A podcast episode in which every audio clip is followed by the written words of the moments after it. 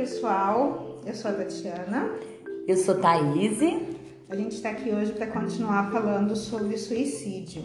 A gente está com um guia do CVV que traz algumas perguntas e a gente vai seguir esse guia como roteiro. Esse guia ele traz pra gente assim, falando abertamente sobre o suicídio. Então a gente vai começar com as perguntas e respostas, tá? Primeira pergunta é como que a gente pode definir o suicídio?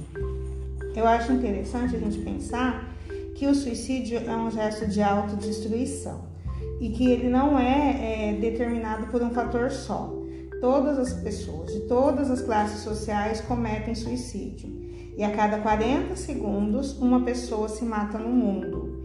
E, e estima-se que de 10 a 20 milhões de pessoas tentam suicídio por ano. A segunda, a segunda pergunta, ela traz pra gente assim, o que leva uma pessoa a se matar? Então aqui não tem assim uma receita, mas são vários motivos, né? É, alguém normalmente não é um motivo único, ele não é sozinho, e sim é um conjunto de várias situações né, que a pessoa tem necessidade de aliviar as, as pressões, como cobranças sociais, né? Culpa, remorso, depressão, ansiedade, medo, fracasso e humilhação, entre outras. O que a gente pode pensar é que assim, como, eu tinha falado ontem, às vezes uma situação que é muito tranquila para uma pessoa, ela se torna muito grave para outra, né? Então algumas pessoas, as pessoas lidam de formas diferentes com a exigência externa. Né? E a nossa sociedade é uma sociedade muito complicada, né? muito preconceituosa, que exige, exige muito, muito, que é muito machista. Né? Ela é uma sociedade que ensina desde criança, a gente aprende que a gente tem que ser branco, heterossexual, rico, é, a mulher tem que servir, o homem tem que ser machão. Então, é, as pressões são muitas. E às vezes, se a pessoa não desenvolve mecanismos internos para lidar com essas pressões, em algum momento pode ser que aconteça que ela seja cometida desse desejo. Exatamente, porque às vezes ela não enxerga outra saída, né, é, para essa dor, e aí a morte aparece como uma única solução. É, como que é o, o, sentimento e o impulso de se matar são normais, né? A gente pode pensar assim que faz parte da natureza humana, mas é uma, é uma reação que acontece quando as pessoas estão exaustas e emocionalmente fragilizadas. Porque a pulsão de morte, a pulsão de vida, elas estão presentes em todo mundo. Só que no momento de fragilidade, as pessoas tendem a recorrer à pulsão de vida que ela vai usar todas as suas forças e o seu instinto para sobreviver, né? Que é quando a gente vê a pessoa falando assim, nossa, no momento que eu mais precisei, eu descobri que eu tinha uma força, alguma coisa nesse sentido. Mas é, algumas condições podem fazer com que a pessoa não consiga, no momento adequado, ativar esse instinto. E aí é onde ocorre da pessoa pensar na morte como solução. Não que ela queira se matar, mas a morte, ela, a pessoa pensa que a morte vai aliviar aquele sofrimento que ela está no momento. Também ele traz quem se mata mais, homens ou mulheres. Então a gente tem aqui um pensamento muito legal. Os homens normalmente se matam mais, embora as mulheres tentem mais vezes. Então, às vezes ele consegue, né, finalizar. Uhum Outros dados relevantes é que homossexuais, bissexuais e transexuais têm índices maiores de suicídio. Essas tendências estão ligadas às causas culturais e preconceitos né, sociais, o que existe muito né, no nosso no Brasil, né? E a gente vive momentos assim que a gente tem quebrado muito esse tipo de questionado, né? Mas infelizmente a, a nossa tradição ela é muito forte no Brasil.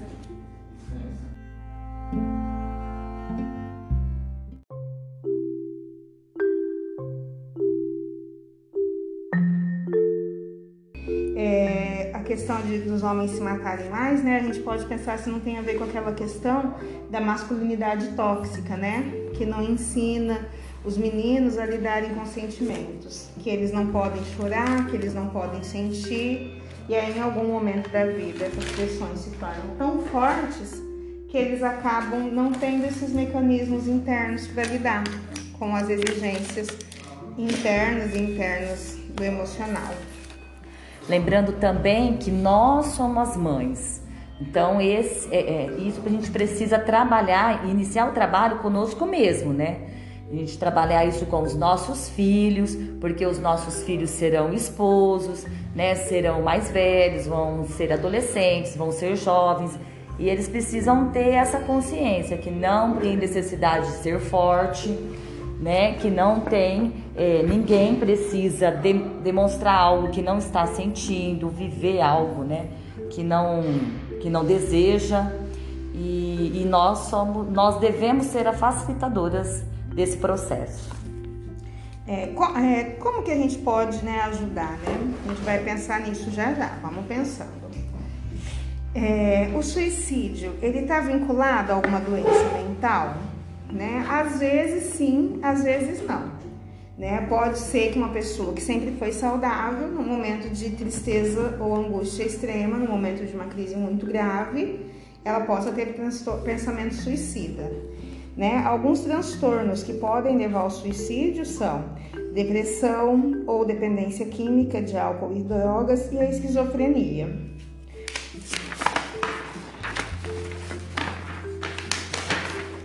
Pessoas que ameaçam se matar podem desistir da ideia? Sim, podem.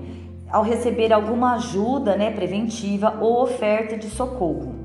Diante de uma crise, elas podem reverter essa situação ao colocar para fora seus sentimentos, ideias e valores, né, alter, alterando assim esse seu estado interior. Essa ajuda, né, para a pessoa mudar de ideia pode vir de um profissional que muitas vezes é realmente necessária, a pessoa é, vai precisar de uma ajuda profissional, muitas vezes também de medicação, porque a gente sabe que a depressão, ela não é só emocional, a depressão é um exemplo, mas vários transtornos, né? É, não é só emocional, ela tem fator químico também, fator físico, né? Então precisa às vezes tomar o remédio e a família acaba sendo também um, um apoio, né? A família que está na casa, a família que consegue ver e observar, mas a ajuda muitas vezes precisa vir também de um apoio profissional. Então, quem tenta suicídio pede ajuda, né? Sim, ela geralmente pede ajuda e nesse momento nós não devemos ser críticos né? Nós não devemos ter essa postura de apontar o dedo, mas sim de estar acolhendo. E muitas vezes é dentro do, no, do seio familiar ali, mas também às vezes dentro do nosso conjunto de amigos. Então a gente pode estar abraçando, acolhendo essa pessoa, mas após isso encaminhar ela para uma ajuda profissional, né, Tati? Sim, porque as pessoas vão pedir ajuda às vezes de uma forma sutil porque é como a gente falou daquele instinto de sobrevivência. Então, o instinto de sobrevivência dela, às vezes até trai a ela mesma, na vontade dela se matar, ela acaba às vezes soltando alguma frase do tipo, ah, eu não, não suporto mais viver, ou ah, o mundo seria melhor sem mim, né? Então isso vai acontecer. Então na família, né, dentro de casa, a gente pode ver assim, se a pessoa tá mudando o comportamento, mudou de uma hora para outra, ou se ela tá deixando de fazer coisas que gostava, deixando não tem ânimo para trabalhar, se sentindo sozinha, isolada. E né? às vezes assim, às vezes a própria pessoa se, se isola mesmo. Exatamente. Ela sente que ninguém pode ajudar. Então, se ninguém pode me ajudar, para que, que eu vou pedir ajuda? Né? Então, é, só que essa forma são formas inconscientes de estar pedindo ajuda.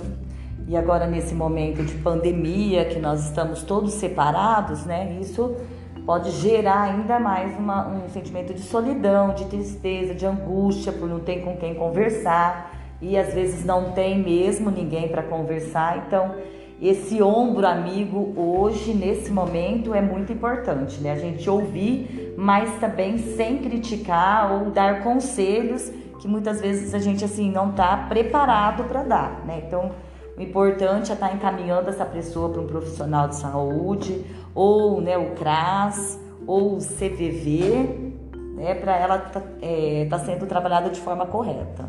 Mas o acolhimento é necessário. A pessoa que está próxima, ela pode primeiro ouvir, né? Vamos ouvir com respeito, né, com carinho, sem julgar, né? E depois orientar essa pessoa onde ela pode buscar ajuda e observar se essa pessoa realmente foi buscar ajuda, né? E pode falar. Tá? Exatamente. A, a, gente vê assim, porque até hoje, né? Agora que os tempos têm mudado, mas até hoje é, a gente percebe que teve muito tabu, né? Então, assim, era um assunto proibido, era um, um assunto feio, as pessoas falavam baixinho, né? Porque ninguém gosta de ter alguém é, de que aconteceu um suicídio na família. Então, para as famílias era vergonhoso. Né? Então a pessoa ela tem medo até de pensar sobre isso. Então muitas vezes ela não quer falar com medo de ser julgada. Sim, por conta do preconceito, algumas famílias, né, é, escondiam que havia tido um, uma tentativa de suicídio dentro de casa e a própria pessoa que cometeu, né, o, a tentativa de suicídio acabava se culpando ainda mais o que dava mais, né, que deixava mais difícil ainda de prevenir uma situação mais grave, né? Agora já é falado, né? Até, até tem uma, uma pergunta aqui que é se o mundo atual tem influência nos números de suicídio, né? O que acontece? Agora já é falado, falado abertamente. Só que uma coisa que é complicada é como que a mídia aborda esse assunto. Muitas vezes a mídia faz um, um, escândalo tão grande em volta de um suicídio que acaba é, gerando mais suicídios. Né? Existe comprovação científica de que, dependendo da forma como é falado e abordado a questão do suicídio, pode contribuir tanto para o aumento do suicídio quanto para a prevenção. Né? Quando uma notícia é falada de, sobre suicídio, mas aborda como a pessoa pode superar essa situação, né? como pode dar apoio a essa família que foi enlutada pelo suicídio, então essa tendência tende a diminuir. Né? E com relação ao mundo atual, a gente pode pensar assim: é, por que está aumentando, principalmente no Brasil, né? A nossa sociedade está se tornando uma sociedade extremamente intolerante, extremamente preconceituosa, extremamente violenta, principalmente com as pessoas que moram na periferia, né? A crise global causada pela pandemia gerou muita insegurança, muita ansiedade, né? Muito medo assim pelos dias que virão. Então tudo isso pode pode é, surgir um campo fértil para os transtornos mentais. Exatamente, a competição né? Hoje nós, a gente vive esse momento de competição, é, tanto no trabalho quanto né, nos outros lugares que a gente vai, a pessoa está sempre querendo competir com a gente. Então isso vai gerando é, um campo que trabalha muito emocional, né? Então a gente tem que tomar muito cuidado com isso e combater essa situação, né? E trabalhar o nosso sentimento mais humanitário, o de apoio, maior igualdade. Né, a empatia Exatamente. que a gente pode ter pelas pessoas, no geral, não só com quem está tendo, com quem teve um episódio de suicídio, mas quem passa por uma crise é, de ansiedade, de angústia, né? Todos nós estamos né, vivendo uma crise, mas nem todos nós temos a mesma condição de lidar com essa crise. Então, o apoio e a a conversa, né, a empatia, se colocar no lugar do outro sem julgamento, é o que pode ajudar a gente a sair dessa crise. Exatamente. Quem pode oferecer ajuda para pessoas com intenção de se matar? Então, é, nós temos aqui os dados assim: as pessoas que precisam de ajuda, elas podem recorrer ao CVV, que é um grupo de voluntários que oferecem apoio emocional e gratuito tem os CAPs e também o CREAS, né? É, nós temos um telefone para esse contato, é o 188. Então as pessoas também podem estar orientando, né? Quando a gente, a gente tem que começar a ter esse olhar, ficar atento né, a esses sinais que a gente comentou, oferecer apoio, né? Informar tudo que você aprender, você está passando, né? Para os demais, para a gente crescer aí esse, essa amplitude, conseguir pegar o mais número de pessoas possíveis. Antes as pessoas pensavam que falar sobre suicídio causava o suicídio, né? E não necessariamente isso é verdade. A gente tem que pensar que falar, falar sobre suicídio né? corretamente, Exatamente. de forma a prevenir, a gente não vai estar tá estimulando a pessoa a se matar. Ao contrário, a gente vai estar tá mostrando para a pessoa que ela não está sozinha que tem alguém olhando para ela, observando a dor dela, né? Que tem alguém que se preocupa e, e deixar claro para ela, olha, se eu não posso te ajudar, tenta ligar no 188, liga esse telefone vai te atender o tempo todo, né? Ou passa no CRAS conversa lá com as pessoas, se você tiver com uma dificuldade muito grande, ou no CAPES, né? Buscar ajuda. Exatamente. E nós precisamos, né, ser voluntários preparados. Então, quando você tem, você é voluntário, mas você está preparada, você já inicia um atendimento, um acolhimento a essa pessoa é, o mais rápido possível, porque ela está precisando de ajuda. É, a pessoa que está numa crise muito grande, ela não pode esperar então, é uma ajuda que tem que ser rápida e eficaz, tá? É, o que, que, é um fator de proteção para a pessoa, né, que, que vai estar tá pensando em suicídio? O que, que a gente pode pensar para proteger? O que, que quais são as bases, né, da proteção para essa pessoa? Não existe assim uma receita pronta que a gente pode falar. Ah, se a pessoa fizer isso, ela nunca vai sentir vontade de tirar a própria vida, né? Acontece que algumas crenças e valores e experiências da vida são é, é muito pessoal.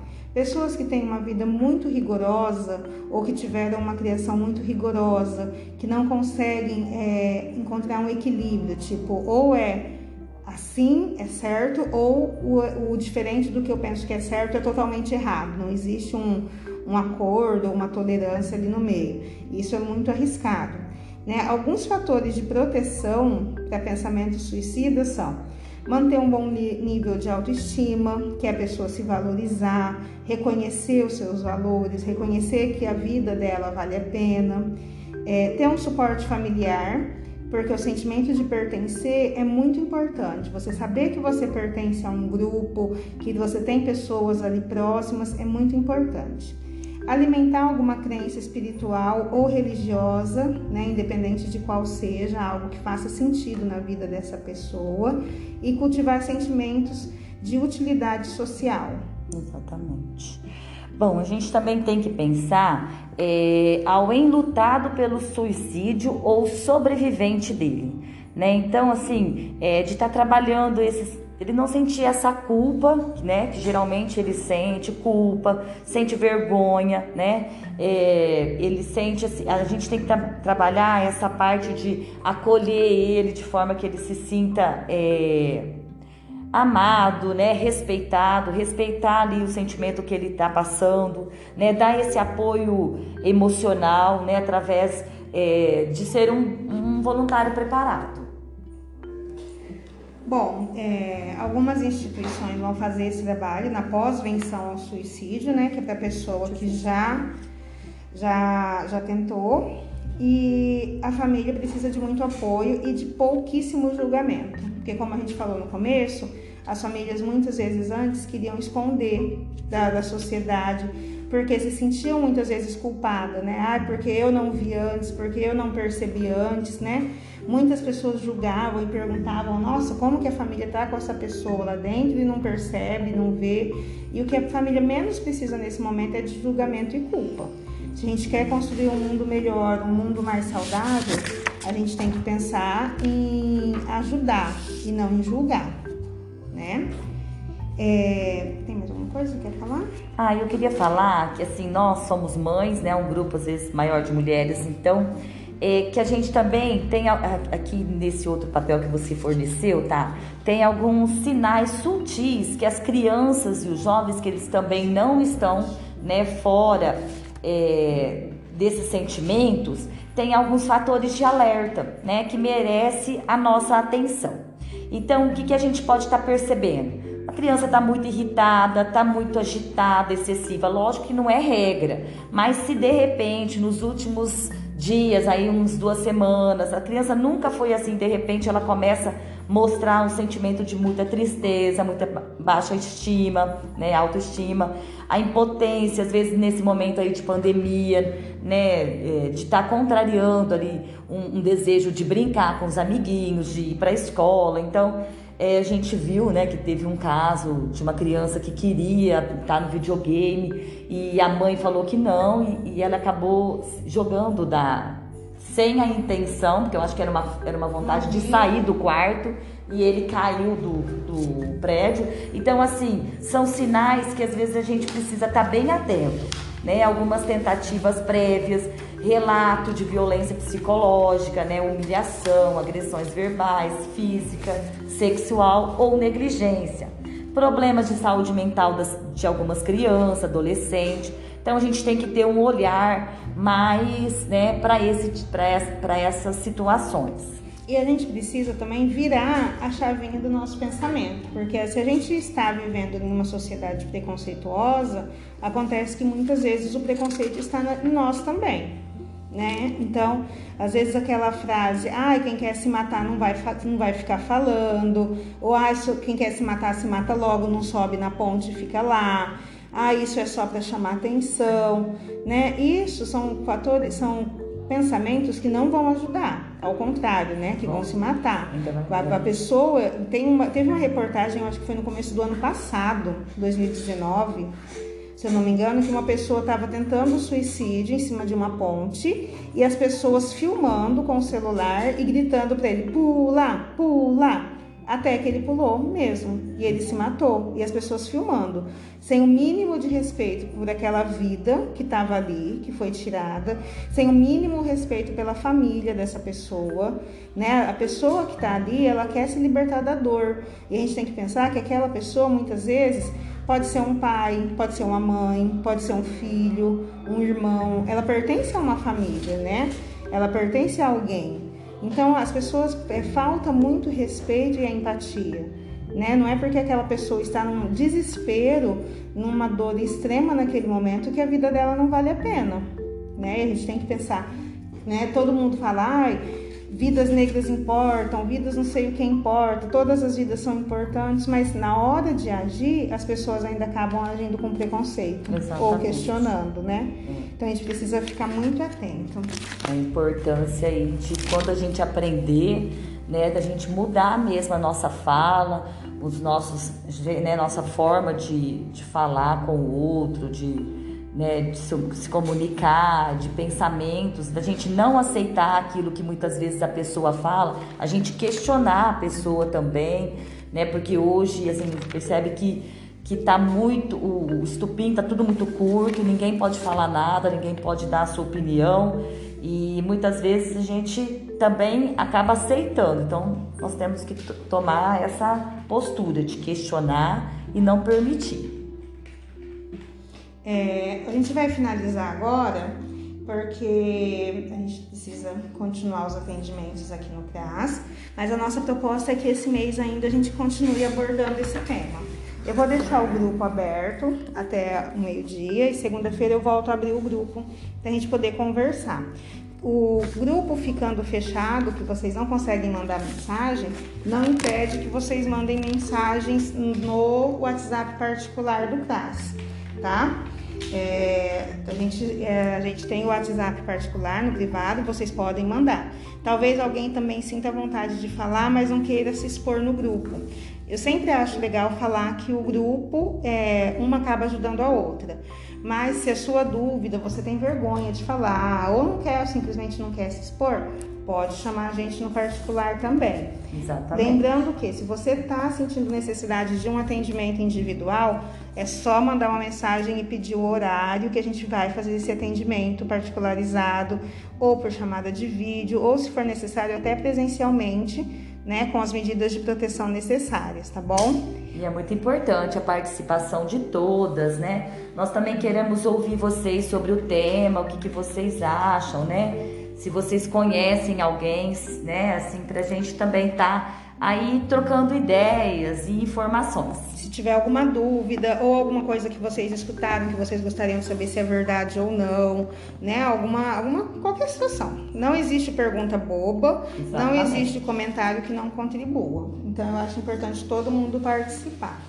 Tá joia? Então, até semana que vem. Um beijo, bom fim de semana. Um beijo, bom final de semana. Deus abençoe a todos nós. E fiquem em casa. Se precisar sair, saiam de máscara. E quando voltar, façam toda a rotina de higiene. Se não tiver o álcool gel, lavar as mãos com água e sabão, tomar banho, limpar os calçados ao entrar em casa, tá Isso joia? Mesmo, pra gente passar logo por essa pandemia.